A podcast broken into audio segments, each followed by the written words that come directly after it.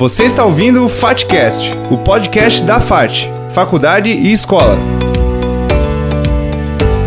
Oi, eu sou Henrique Sebem e este é o FATCast História na História, edições especiais do podcast da FAT que contam histórias que aconteceram na história do mundo.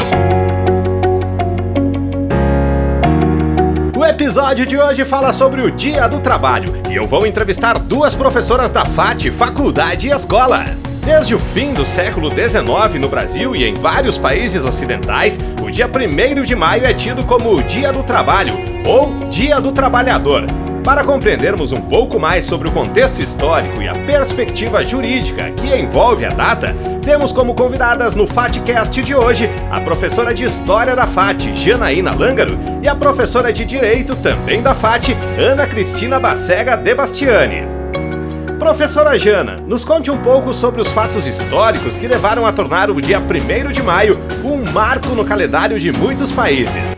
Então, o primeiro evento foi em 1886, onde ocorreu uma greve, um protesto de milhares de pessoas em Chicago, nos Estados Unidos, onde eles reivindicavam melhores condições de trabalho, porque as fábricas eram muito insalubres e men menor carga horária, porque eles chegavam a trabalhar até 16 horas por dia.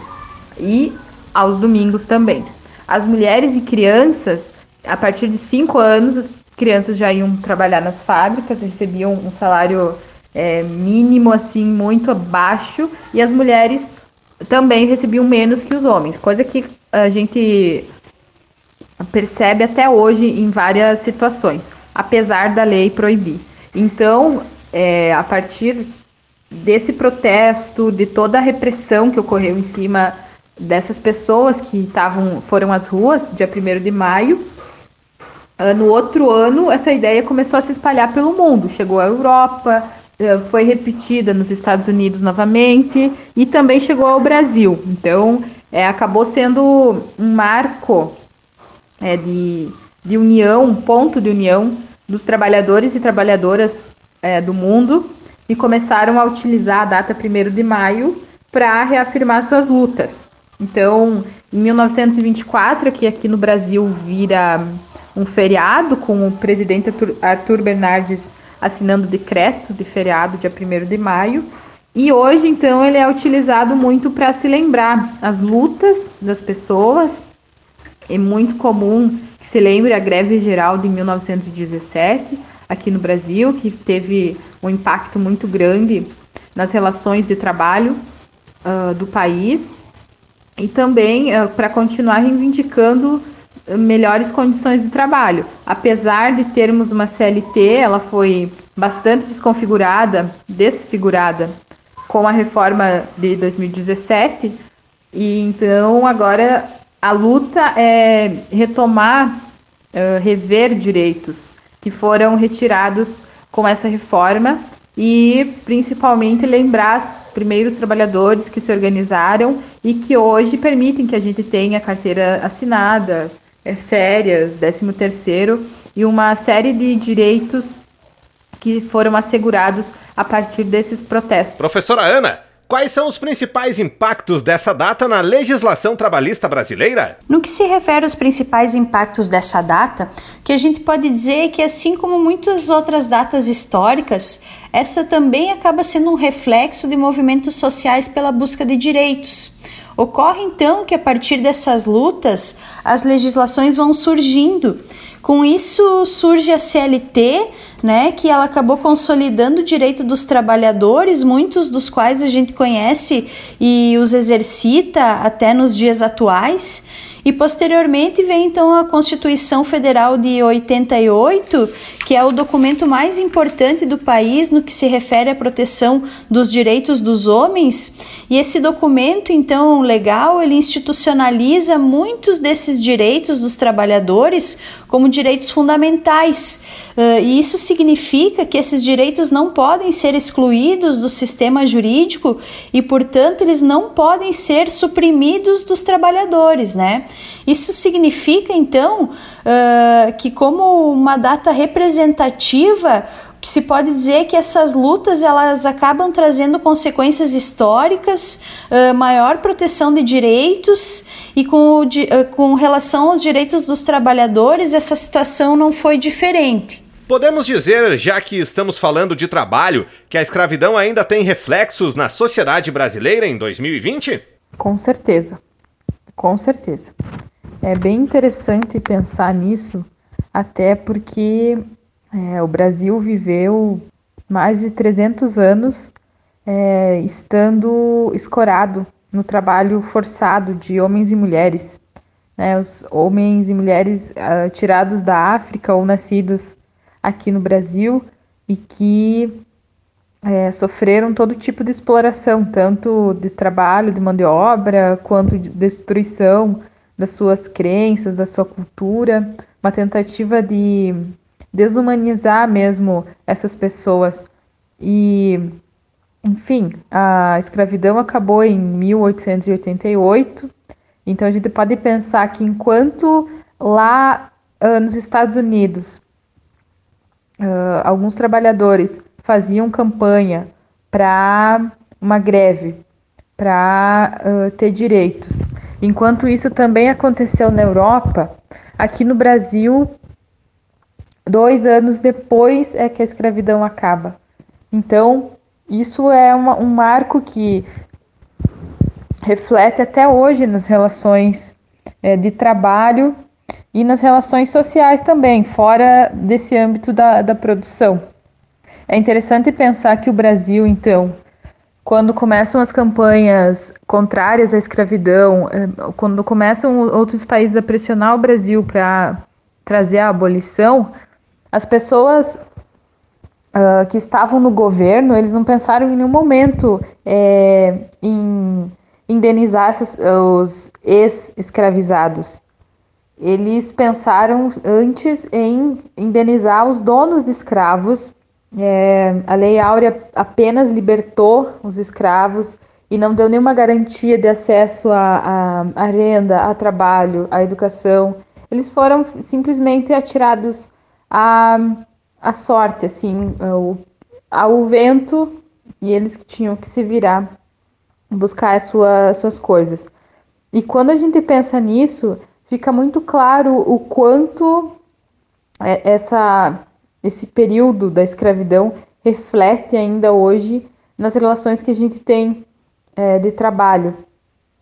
Quando é, se paga o mínimo possível, principalmente em momentos de crise, quando a maioria é, dos trabalhadores braçais, menos instruídos, me menos remunerados, também são pessoas negras, e o quanto isso se reflete é, na qualidade de vida das pessoas, na sua instrução e acaba virando sempre uma, uma bola de neve que ainda não foi resolvida aqui no país. Professora Ana, a CLT, Consolidação das Leis do Trabalho, foi sancionada pelo então presidente Getúlio Vargas em 1943, certo? E a consolidação dos direitos do trabalho aconteceu na Constituição de 1988. E em 2019 aconteceu a reforma trabalhista. Que aspectos legais permanecem e quais foram alterados por esses marcos legais da legislação trabalhista? É, de fato, essas leis são muito importantes e elas representam um conjunto de direitos dos trabalhadores aqui dentro do Estado brasileiro. A gente tem a Constituição Federal, a CLT, e também a partir da reforma trabalhista algumas novas visões a respeito do direito do trabalho. O direito do trabalho ele costuma proteger bastante o trabalhador, né? Desde a, a Constituição de 88, ele é um, um direito bastante protetivo. Uh, com relação à reforma trabalhista, ela não deixou de proteger os direitos dos trabalhadores, o que aconteceu apenas foi uma reforma no que se refere à, maneira de conceder esses direitos. Né? O que, que a gente tem agora? A partir da reforma, a gente tem uma maior liberdade de negociação entre empregado e empregador. O uh, que, que é uma maior margem de negociação? É quando o empregado e o trabalhador, o empregador e o trabalhador sentam e definem por si só uh, aquilo que desejam em termos individuais do contrato de trabalho. Por exemplo, eles podem determinar entre eles previamente, né, no seu contrato, de que uh, o intervalo do meio-dia vai ser menor. E aí o empregado uh, ele pode sair mais cedo do trabalho, por exemplo, em virtude dele ter começado mais cedo ao meio-dia. Uh, outra questão importante também que a gente tem é a questão de parcelar as férias agora em até três períodos. Anteriormente à reforma, isso não era possível, era possível apenas em dois períodos. Né? O que, que isso significa? Significa uh, que os 30 dias de férias de um trabalhador pode ser realizado em três vezes né? Desde que um dos períodos pelo menos tenha 14 dias e os outros dois uh, tenham mais de cinco dias corridos cada um, né? Outra situação importante que a gente teve também é a, a com relação à terceirização. Uh, a terceirização antes da reforma trabalhista uh, recente, ela só era permitida para aquelas atividades meio, né? Ou seja, aquelas atividades às quais as empresas não tinham a sua destinação. Uh, por exemplo, um salão de beleza, hoje em dia, depois da reforma, pode terceirizar os trabalhos de uma manicure, por exemplo, né? Uh, mesmo que essa atividade seja uma das atividades realizadas pela empresa. Essa é uma inovação bem significativa. Uma outra questão que se tem com a reforma trabalhista e que ela é bem importante também uh, se refere à rescisão por acordo entre as partes do contrato de trabalho, né? Ou seja, naquelas situações em que empregado e empregador tem o interesse de realizar a rescisão do contrato de trabalho. Nesse tipo de situação, uh, altera-se um pouquinho a questão das verbas trabalhistas e algo que a gente pode citar como exemplo é a questão da multa do FGTS, que em vez de se pagar 40% uh, da multa do FGTS nessa espécie de rescisão do contrato de trabalho, então a multa do FGTS ela fica reduzida para 20% e não para 40%. Ainda uma outra situação que a gente tem também uh, se refere aos sindicatos, né? Porque antes da reforma, uh, todos tinham que pagar um dia, o valor referente a um dia de trabalho, né, obrigatoriamente para o sindicato. Agora, então, essa situação, ela também deixou de ser obrigatória. Então, o que, que a gente pode perceber? Existiram muitas situações que a reforma veio, né, para dar uma repaginada dentro da ideia do direito do trabalho, mas o que a gente pode dizer é que ela não suprimiu direitos, ela apenas modificou um pouquinho a forma de sua concessão.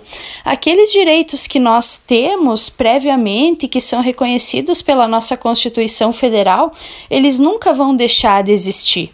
Né? Então, o que a reforma veio trazer foi apenas uma adequação das questões trabalhistas ao momento presente, né, que é muito dinâmico, mas os direitos dos trabalhadores que são previstos pela Constituição Federal, a lei mais importante do país, eles estão mantidos e é assim que deve permanecer. O FATCast História na História traz a você histórias que aconteceram na história do mundo. Obrigado por ouvir. Tchau! FATCast, o podcast da FAT, Faculdade e Escola.